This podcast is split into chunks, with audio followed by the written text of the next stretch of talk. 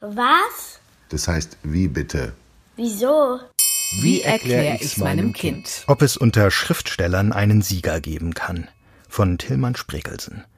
Manche Noten im Zeugnis sind schwer zu verstehen. Eine Fünf in Kunst etwa, wenn man sich doch tagelang mit einem Bild abgemüht hat und es einem selbst gefällt, dem Lehrer aber nicht.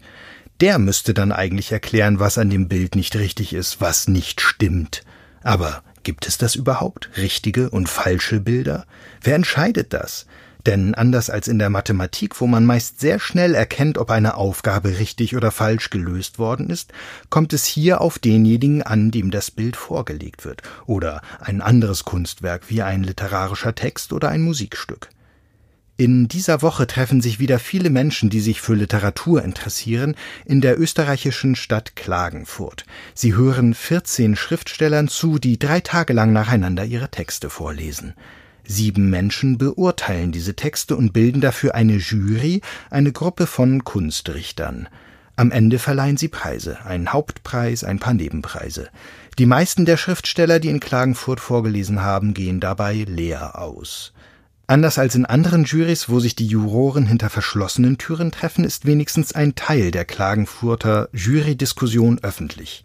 Am Ende entscheiden sie zwar wieder geheim, aber vorher konnten die Schriftsteller und die Menschen im Publikum hören, welche Argumente die Juroren ausgetauscht haben. Manchmal sagen sie dabei Dinge, auf die man selbst nie gekommen wäre, und entdecken in den Texten etwas, das einem selbst verborgen geblieben wäre. Manchmal staunt man aber auch, wie blind manche Juroren für manche Texte sind. Oft wird jedenfalls deutlich, wie unterschiedlich Texte auf unterschiedliche Leser wirken. Vielleicht ist das viel wichtiger als die Frage, wer am Ende den Preis kriegt, wenn man sich nicht selbst um den Preis bewirbt natürlich. Ein Urteil über einen Text ist nur so lange gültig, wie einem dieses Urteil einleuchtet.